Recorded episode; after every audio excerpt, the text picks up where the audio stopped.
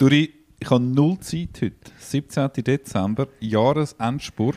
Ja, du Schön habe ich ein Timeout mega- gemacht. Es hat super viel gebracht. Ja. Du gehst jetzt in die Ferien, oder? Heute letzter Tag. Ja, ja. Genau, zusammen gehen zum Mittagessen, haben wir gesagt. Ja, Long Lunch und dann ist fertig. Ich habe nächste Woche nochmal voll. Also, jetzt bist du wieder da. das Gerät runtergefallen. Du, äh, bevor wir da... Du schaffst nächste Woche noch? Ja, natürlich arbeite ich noch. Bis am letzten Tag. Es ist zum... Ja, ich kann... Äh, Also, letzte Mhm. Weihnachten ist, ist glaube auch ein Arbeitstag gewesen. Und ich habe gesagt, hat es geheißen, du musst um 6 Uhr daheim sein oder so. Und dann irgendwie ist es halb sieben und du merkst, Scheiße, ich schon ah, nein, am 24. muss ich daheim sein. Ah, schon. ich ja, ja, heute. Aber Aber, wenn bis ich am halt- 23. Bei mir ist dort dann auch die Hütte. Ja. Nein, das ist so Zeug ist nicht lustig. Nein, ist nicht lustig. Du, bevor wir da zum äh, Artikel 118 kommen, ich habe mir das einmal überlegt, bin darauf hingewiesen worden und das erste jetzt endlich gecheckt. Wir haben ja bei einem von unseren Lieblingsthemen, beim elektronischen Rechtsverkehr, beim bestehenden, haben wir zwei anerkannte Zustellplattformen. Man kann es digital signieren, da gibt es verschiedene Lösungen. Die einen Ja, sind viel, drei oder vier. Ja. ja. die einen sind besser äh, von der Sicherheit her, mit einem lokalen Signen, ohne dass die Klardaten nur in die Cloud. Bei anderen äh, geht, ist äh, alles, in der, alles lokal. Und die zwei Zustellplattformen sind, was es gibt, Prüfungsfrage. Mit welchen Plattformen kann man übermitteln? ja Incamail und, Und Privatsphere. Privasphere, das sind die zwei einzigen. Und jetzt bin ich darauf hingewiesen worden und habe es nochmal nachgecheckt. Das ist dort nicht verschlüsselt auf den Plattformen, die Eingaben. Wo? Wir tun sie Transport verschlüsseln auf Incamail oder auf Privasphere, aber dort sind es offenbar in Klardaten. Privasphere nicht und sein. Incamail, ja, also auf dem Wikipedia-Eintrag zum Beispiel von Incamail steht das so. Und bei Privasphere scheint es gleich zu sein. Also der, die ganze Übung machen wir umsonst. Ja, mich hat nämlich der Doyen vom elektronischen Rechtsverkehr, der, Der geschätzte Monsieur Kollege Jacques Chanson. Chanson, auf das hingewiesen. Und im Jahr 2011 hat äh, der äh, Schweizerische Anwaltsverband, der SAF, hat sogenannte Globalerklärungen von Privasphere und Incamail eingeholt, dass die selbstverständlich ihre Mitarbeiter im Sinne von einer Globalerklärung sich erklären, ähm, super, von einer Globalerklärung sich erklären, bist in einer Topform, äh, sich erklären, dass sie natürlich am Anwaltsgeheimnis unterstellt sind und äh, sich diesen Folgen bewusst sind. Aber jeder Income-Mitarbeiter und jeder Privacy-Mitarbeiter könnte unsere Eingaben mitlesen. Das kann man nicht vorstellen. Ja, ist aber so. Crazy, aber es sind ja anerkannte Zustellplattformen. Muss man jetzt als Anwalt, als Anwältin eigentlich jedes Mal noch, müssen wir die auch noch individuell in die Pflicht nehmen? Oder langt die globale Erklärung? Oder riskiere ich jetzt gar mein Patent, wenn ich das mit dir bespreche und du dies? Weil wir uns das noch nie so recht überlegt haben. Oder willst du die Podcast-Folge überhaupt ausstrahlen? Man, man schneidet sofort Ja, genau.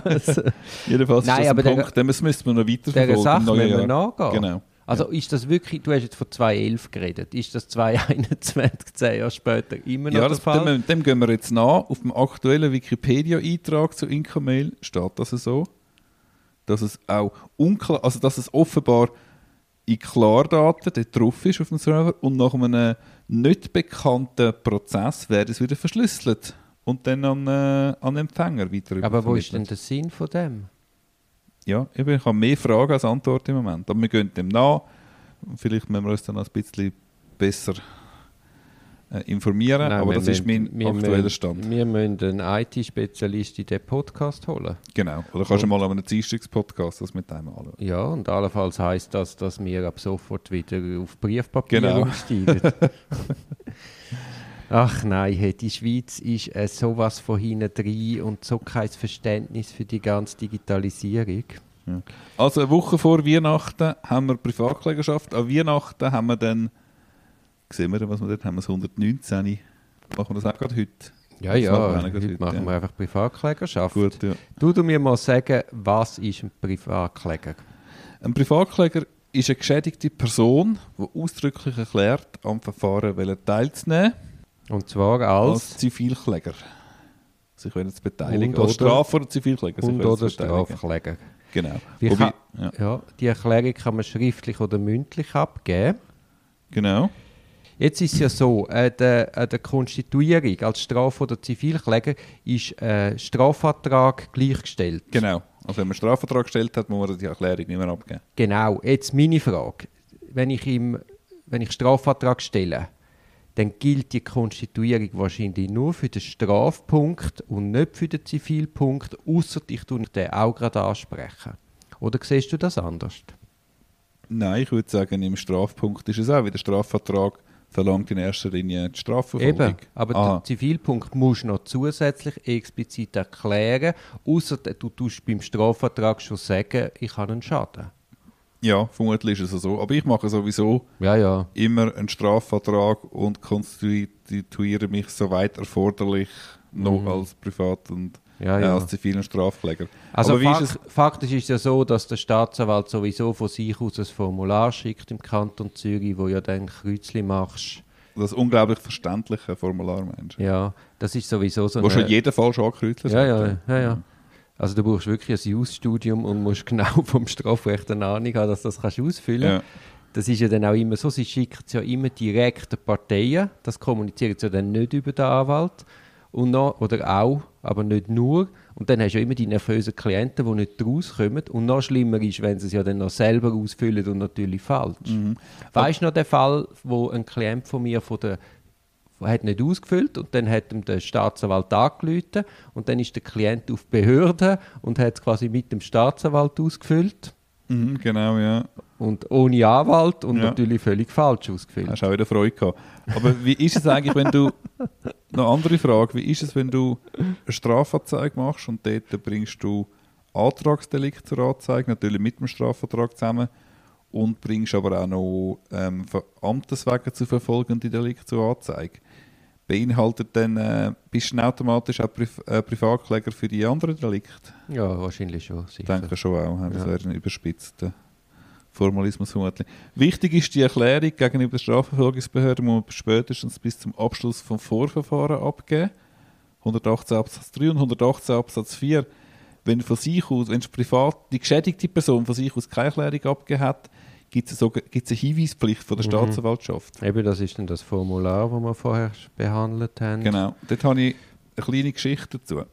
Ich hatte einen Klient, gehabt, da hat man sich gegenseitig mit der anderen Seite, die auch anwaltlich vertreten war, mit Strafanzeigen eingedeckt. Das ist um äh, Wirtschaftsdelikt unter anderem gegangen. Da sind beide Verfahren eingestellt worden. Und die Gegenseite, anwaltlich vertretene Gegenseite von einer sehr renommierten Kanzlei, hat im Vorverfahren nie die Erklärung abgegeben, sie möchten sich als Privatkläger am Verfahren beteiligen. Und bei den nachfolgenden Ui, ui, ui. haben natürlich beide Beschwerden gemacht gegen die Einschlägsverfügung. Das ist eine Legitimationsfrage. und ich habe dann die Legitimationsfrage gestellt. Das ist eine heikle Frage, ja. Ja, aber das Kantonsgericht Schweiz hat dann gemeint, ja, so die Hinweispflicht sei ja Was? nicht erfolgt vom Staatsanwalt. Der Staatsanwalt hat, hat sie nie darauf hingewiesen. Das stimmt, hat sie nie darauf hingewiesen, Ah, ist nie dass das sie Formular raus. konstituieren Aber selbst, die machen glaube kein Formular, aber wie auch immer, jedenfalls, selbst die anwaltlich vertretene Partei darf sich auf die Hinweispflicht verlassen. Ja, ja, gut, das sehe ich schon auch. Also, Bestimmung man, ist kann man klar. vermutlich nicht anders sehen, aber hat bei der gleichen Stunde. Aber warte jetzt mal, wie, also es ist ja eingestellt worden, beide Verfahren. Genau. Wie weit war denn das Verfahren? Gewesen?